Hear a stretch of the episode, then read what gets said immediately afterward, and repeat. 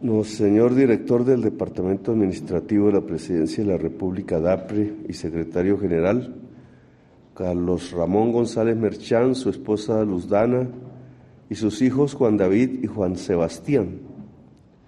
Ministro del Interior Luis Fernando Velasco Chávez, su esposa Ingrid, su hija Manuela y su padre Omar Henry. Ministro de Hacienda y Crédito Público Ricardo Bonilla González, su esposa Claudia, su hijo Leonardo.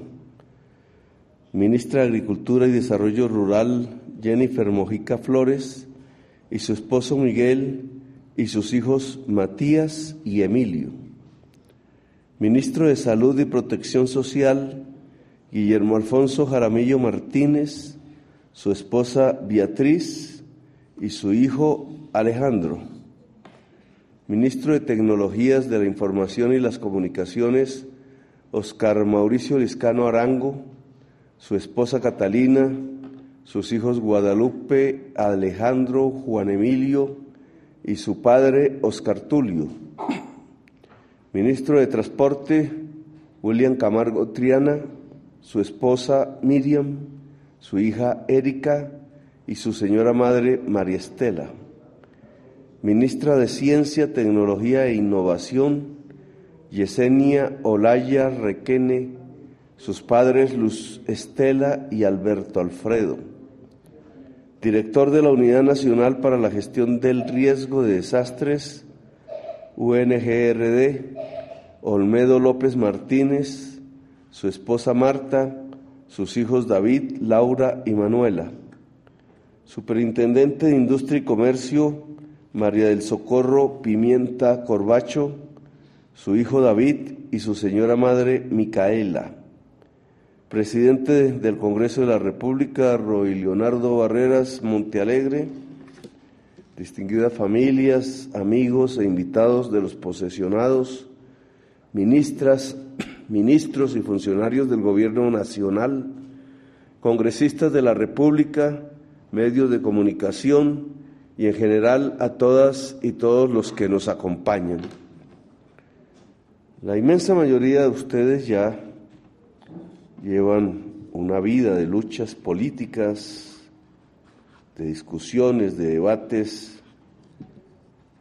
varios en el Congreso de la República, otras en otras instancias del debate público con muchos de ustedes hemos estado juntos durante años, también en las vicisitudes de una lucha política que aún no termina, sino que ahora se puso fue buena.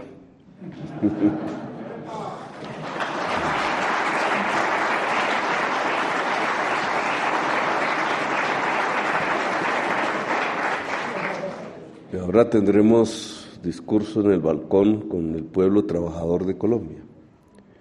En este primero de mayo, que es el día de los y las trabajadoras, y que muestra de qué lado está el gobierno, porque el gobierno tiene que tener una posición, como todo ser humano en general, alrededor de la enorme cantidad de conflicto social que un país, siendo de los más desiguales socialmente del mundo, pues tiene que tener. Antaño ese conflicto social era ahogado en gases, en represión, en cárceles y sobre todo en muertes y desapariciones. Un manejo absolutamente dictatorial del conflicto que mostraba gobiernos que siempre pertenecían a unas élites específicas que las representaban, que trasladaban a las normas y a la acción administrativa y política esa posición de ellos, que era defender el privilegio. Un privilegio constituido por una clase, entre comillas, empresarial, que no hace su riqueza a partir de su propio trabajo, de los capitales privados, del riesgo que eso implica, de la innovación y la creación que se debe tener siempre, sino que hacen su riqueza a partir de ordeñar el Estado. Grupos que se enriquecen con el dinero público.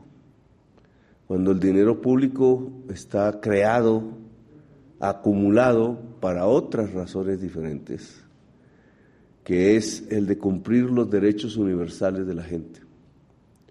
Los derechos universales de la gente fueron conculcados año tras año en las últimas décadas después de aprobada la Constitución del 91. No se quiso ir por el camino de la Constitución en realidad.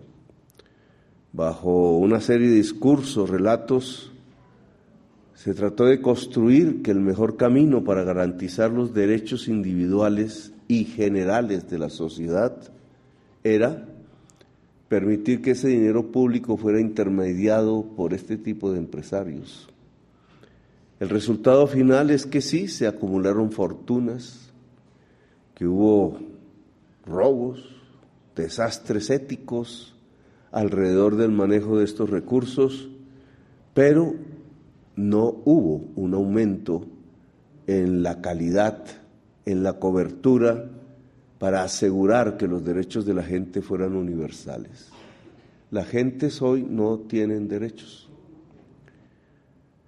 Decía un filósofo por ahí que la libertad básicamente se construye, es progresiva en la medida en que las necesidades fundamentales del ser humano van retrocediendo, se van satisfaciendo.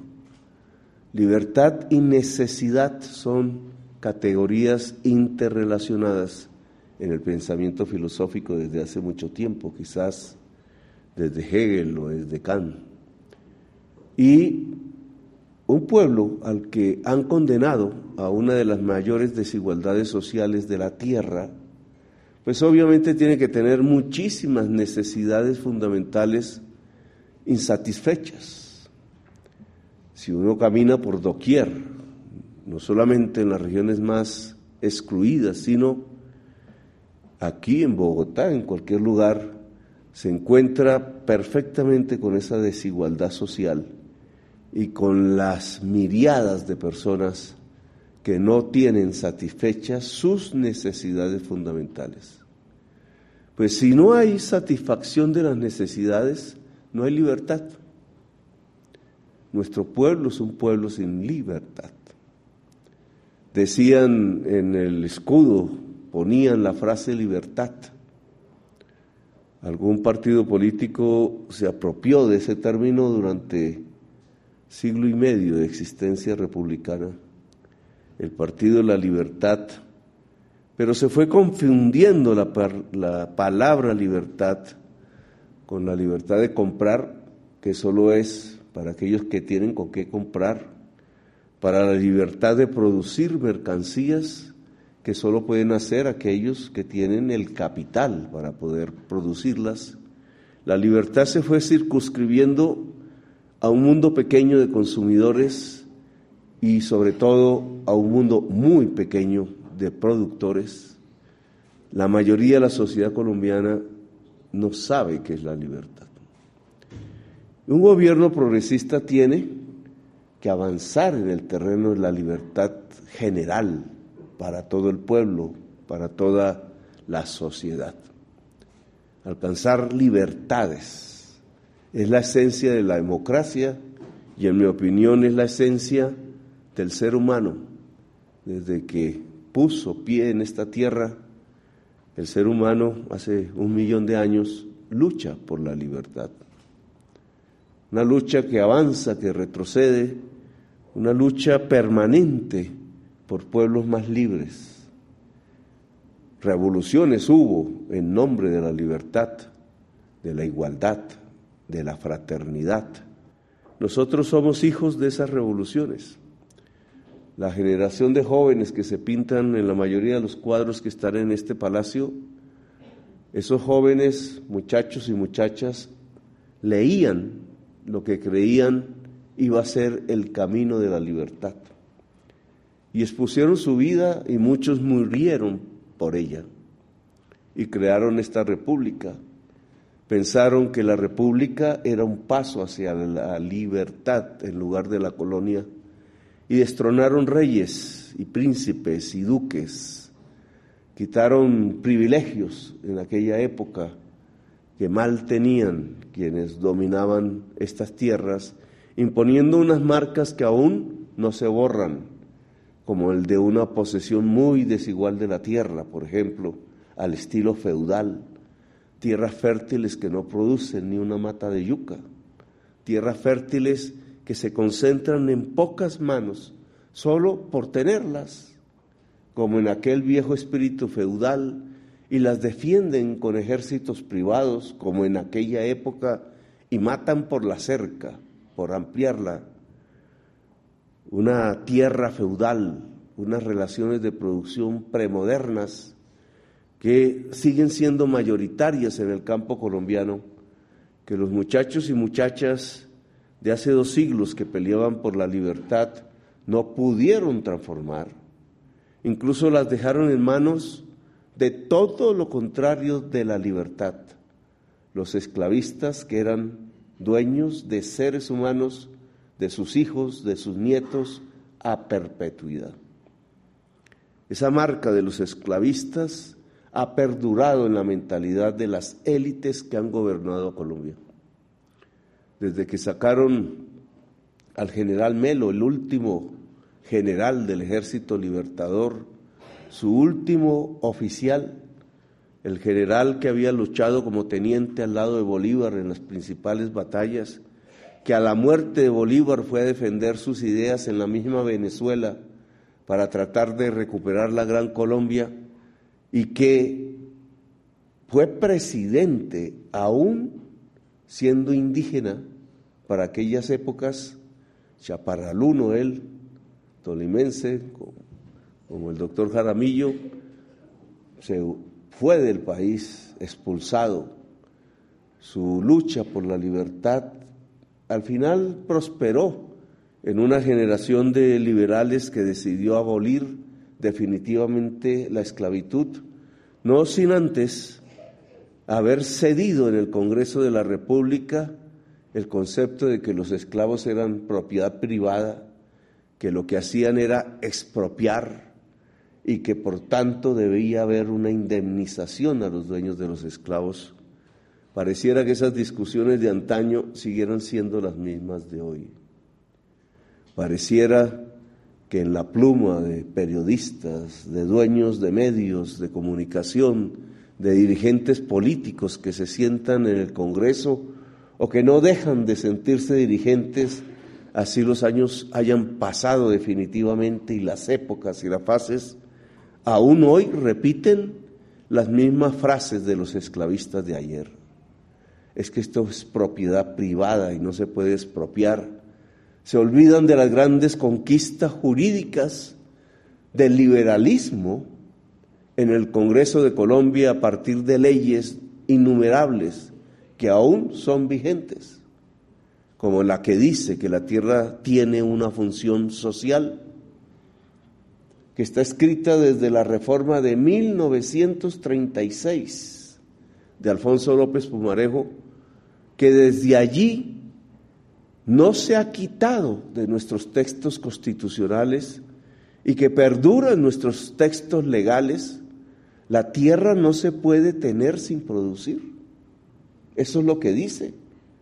Y que si la tierra se tiene solamente por tenerla y sin producir, entonces la ley construye unos caminos para que así no sea. Esas leyes no se han cumplido en Colombia se han, como en el mejor estilo colombiano, patriaciado a partir de los artículos que las vuelven polvo a partir de procesos cada vez más lentos que nunca llegan a su final y que permiten prorrogar a través de las décadas una tenencia de la tierra profundamente irracional, anticapitalista, para ponerlo en esos términos, y sobre todo antihumana, porque en estos tiempos de la crisis climática, no dejar que la tierra fértil produzca alimentos es un crimen contra la humanidad. Una de ustedes va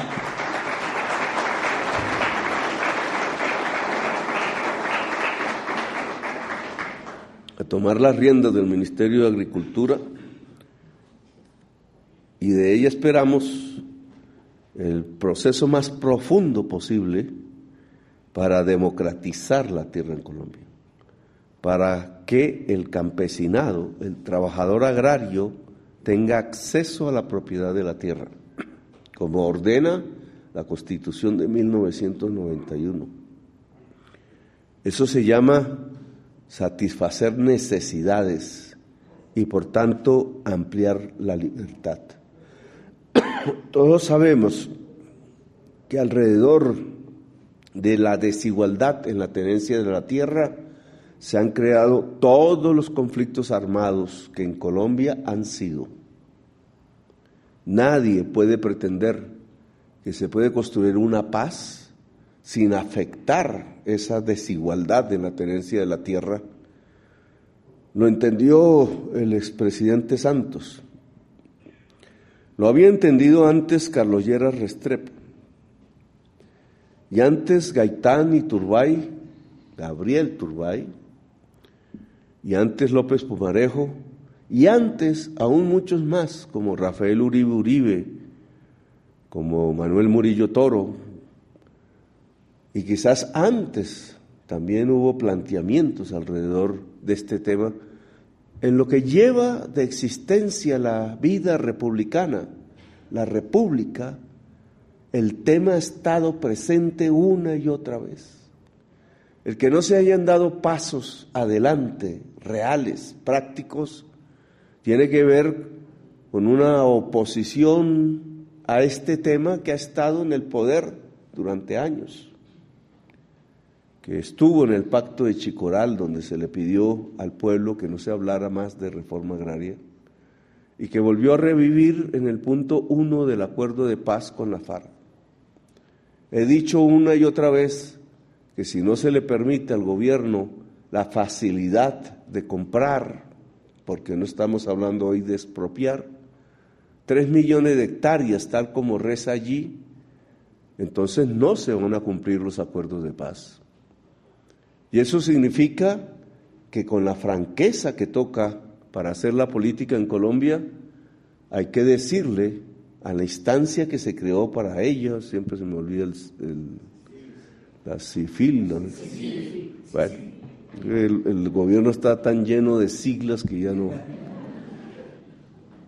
Esa instancia internacional eh, debe recibir de parte del presidente de la República la notificación que el Estado colombiano no va a cumplir los acuerdos de paz con las consecuencias que pueda traer eso, porque indudablemente es un golpe contra la paz, es un golpe contra la república, es un golpe contra la justicia y es un golpe contra la libertad.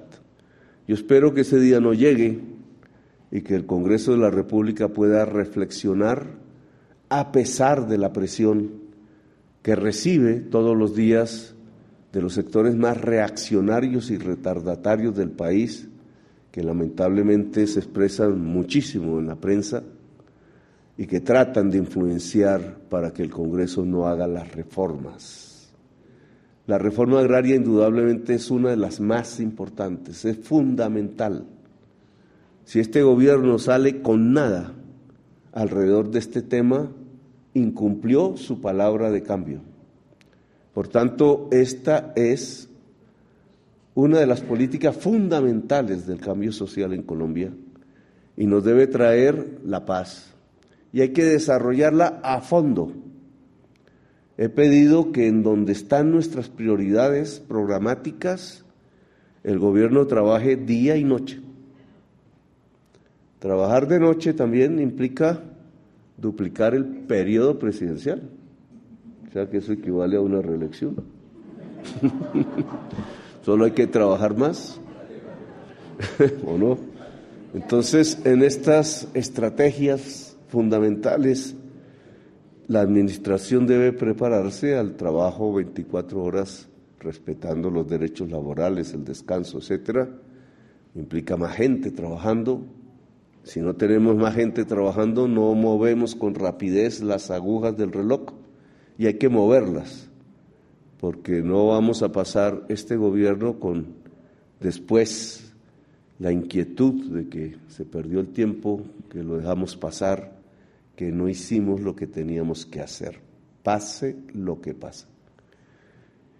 El tema agrario, por tanto, aquí tiene un cambio y esperamos una dinamización de todos los aspectos que tiene que ver con una revolución agraria en Colombia, cuyo objetivo es la justicia, indudablemente, pero fundamentalmente cumplir un derecho humano, el que los nutrientes suficientes puedan ser llevados a cualquier hogar en Colombia y de esa manera acabar el hambre que hoy pulula aún en nuestra sociedad después de unas políticas desastrosas que nos llevaron a que la pobreza y el hambre aumentaran en Colombia en tiempos del COVID. La política de Hacienda, que también, aunque menos popular, está en la base finalmente de la eficiencia con que se cumpla el programa de gobierno, esa política de Hacienda que se debate entre corrientes de pensamiento económico diferentes. Creo que la Universidad actual de Colombia y los espacios del debate público desconocen mucho de la existencia de estas diversas corrientes, de pensamientos diferentes, se está sustituyendo por ciencia lo que es apenas una ideología.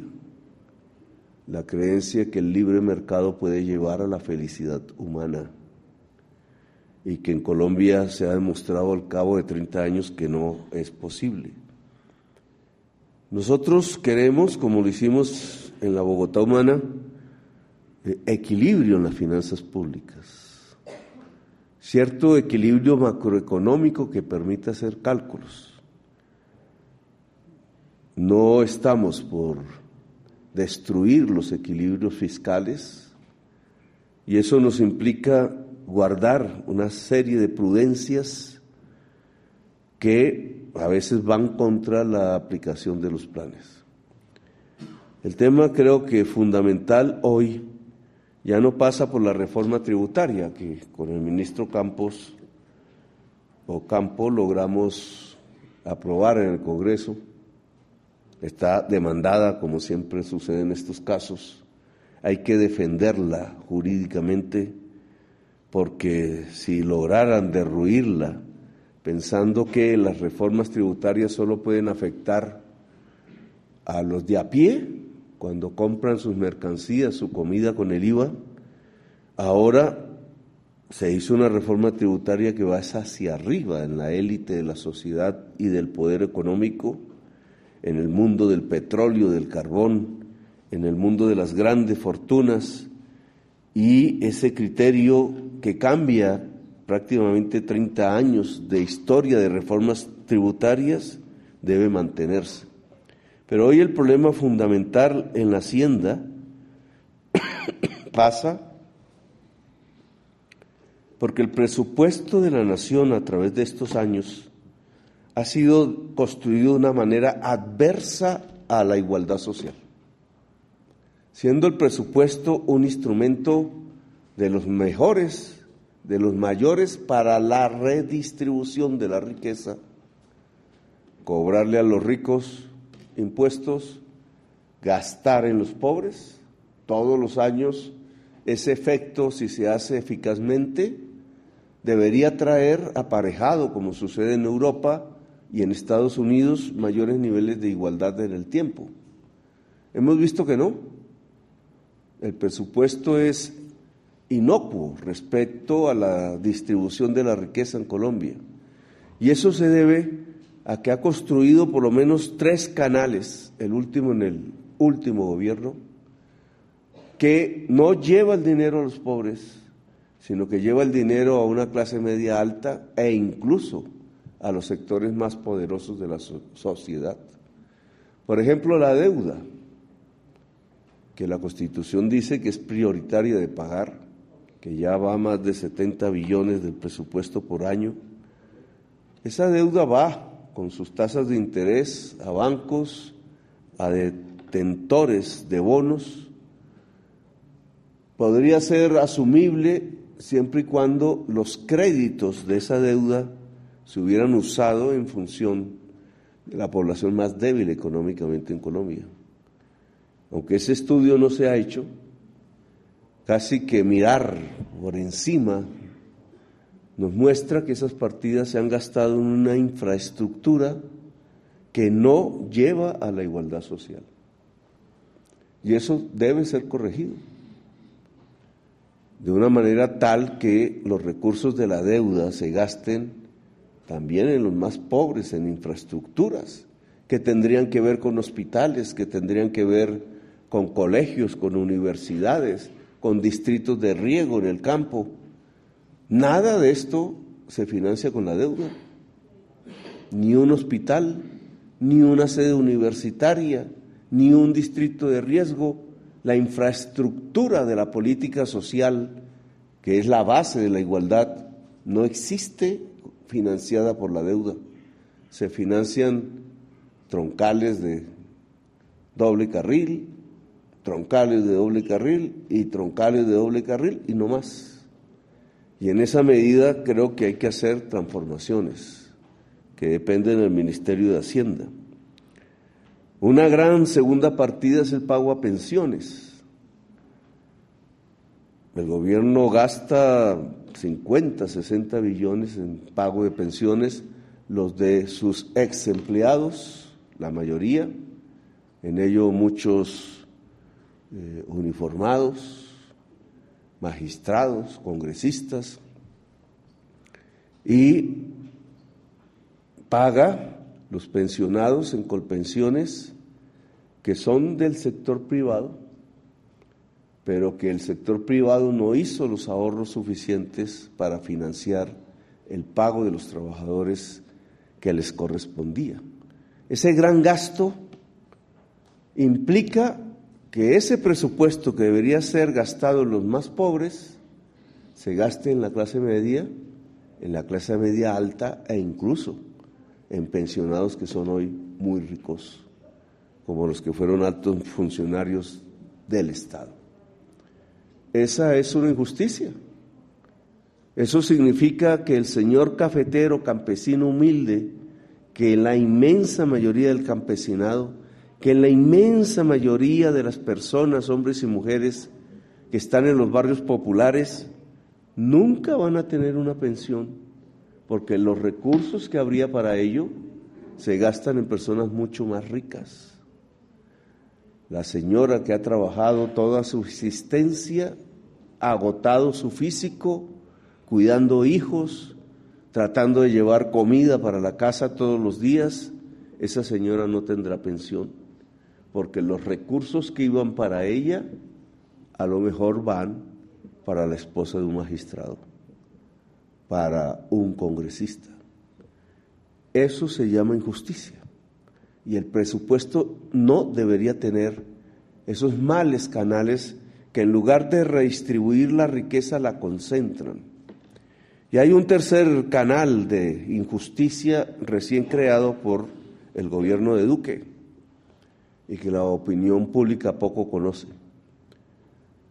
Decidió el presidente anterior no pagar los faltantes que el precio de la gasolina determinaba porque se compraba del exterior gasolina mucho más cara de lo que se vendía. Esa, esa tesis de que nosotros no debemos perder la soberanía energética que la prensa lanza pensando que vamos a juntar los tubos de gas con Venezuela, no existe porque nosotros no tenemos soberanía energética. Desde hace mucho tiempo importamos energía a través de la gasolina que compra Ecopetrol a precio internacional y a través de las compras de gas que se están haciendo a precio de la guerra de Ucrania. que introduce una sola persona, por lo cual ya se ha ganado mil millones de dólares, que salen de las facturas de cualquier persona que paga luz en Colombia. Ahí, en ese desfase entre precio internacional y precio doméstico, en solo un año se acumuló un hueco fiscal de 36 billones de pesos. Que si no hacemos nada, son otros 36 que se adicionan en el siguiente año y así sucesivamente. Duque tratando de no ponerse sonrojado después de que hizo esa mala administración de los recursos públicos, porque debió haber subido la gasolina en la medida en que ese precio subía, eh, obligó a través de un párrafo de una ley a que se pague con los dividendos de Copetrol, es decir, con los ingresos de la nación. ¿Qué significa eso? Que esos 36 billones se gastan con un dinero que tendría que haber sido destinado para hacer escuelas, para hacer hospitales, para los pobres. Entonces ahora ya no se gastan eso, sino que se gastan esas mismas cuantías en quien tiene la camioneta Toyota y pasea con ella todo el día, que es un porcentaje de la población colombiana que no llega al 15% y que se compone de clase media clase media alta e incluso los más ricos de la sociedad. ¿Cómo es posible que el señor que carga, bultos en los días de mercado para poder vivir tenga que pagarle al señor de la Toyota el precio de la gasolina que él no pagó por decisión de un gobierno? Esa es una transferencia al revés y en una cuantía mayúscula en este momento nos acercamos a 50 billones de pesos que nada palidece frente a las grandes partidas de la mal redistribución del presupuesto, la deuda pública y las pensiones. Y si uno junta estas tres partidas, pues el presupuesto nacional no distribuye la riqueza. Acostumbrado a vivir del IVA de la gente que paga por comer, y gastar en los sectores medios y altos de la sociedad. El presupuesto nacional no sirve para la equidad social en Colombia. Y ese es un tema de reforma, obviamente, de políticas que hay que tomar, de mirar bien los números, de saber dónde están las fallas y de plantearle a Colombia una reforma pensional donde la mayor parte del dinero se destine a los más pobres y plantear una política en donde el subsidio a la gasolina, además de disminuir a cero, no se pague con el dinero de los pobres, sino con el mismo bolsillo de quien usa esa gasolina, que nos liberaría entonces los recursos para los más pobres de la sociedad. Bueno, y ahí me alargo mucho.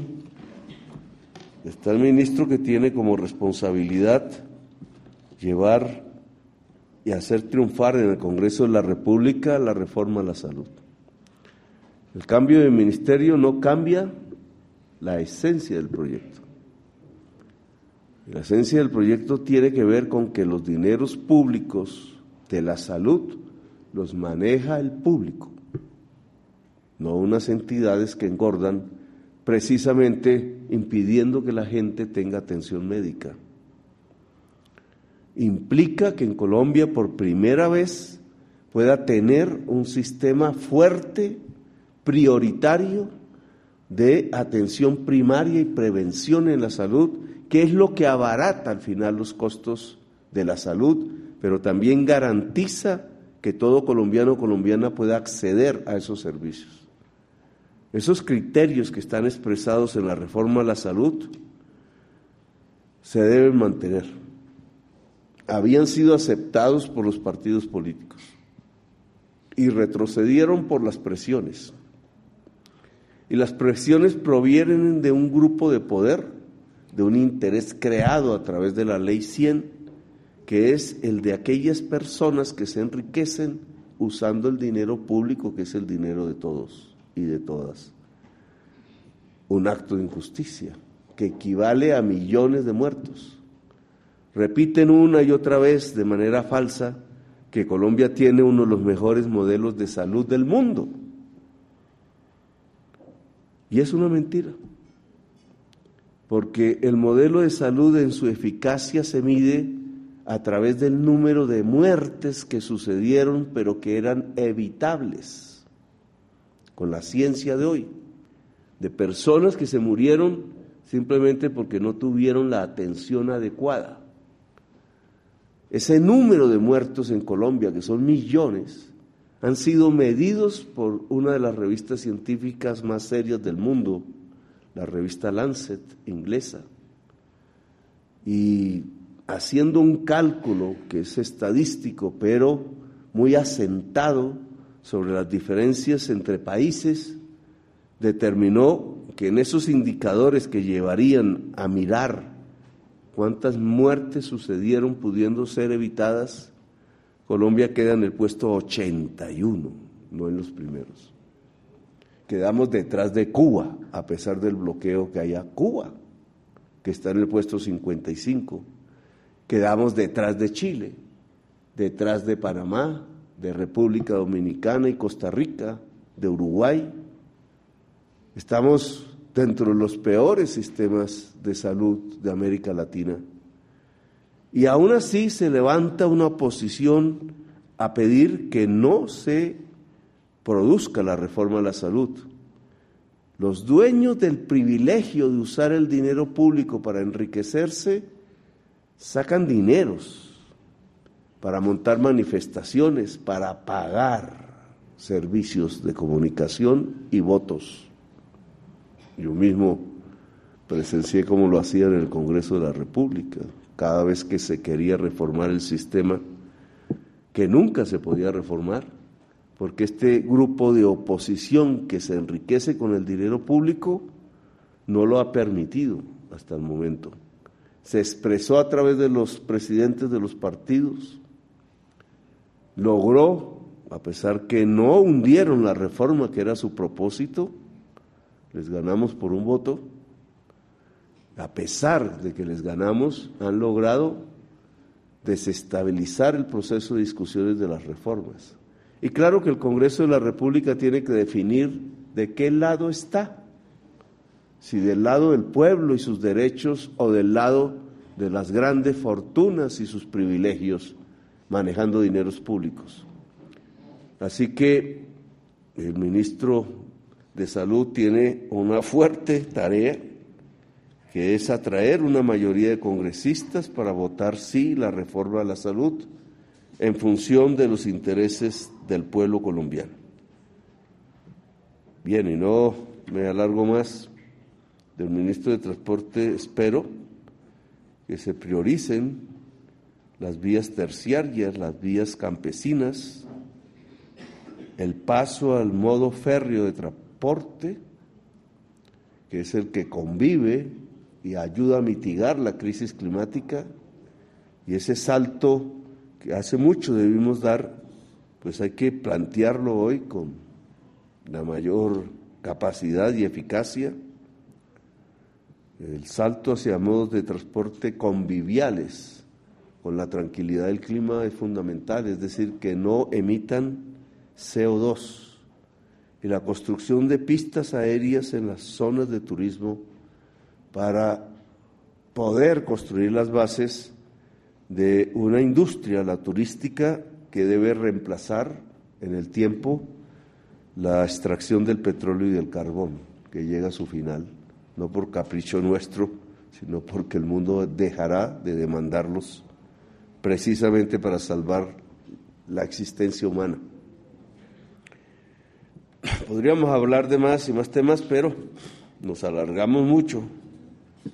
Entonces, eh, ahora tengo que hablar a, la plaza de los trabajadores y, me quedo sin voz. Entonces, buen viento y buena mar. Vamos hacia un campo de batalla.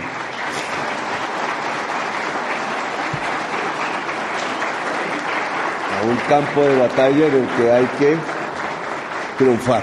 Gracias, muy amables.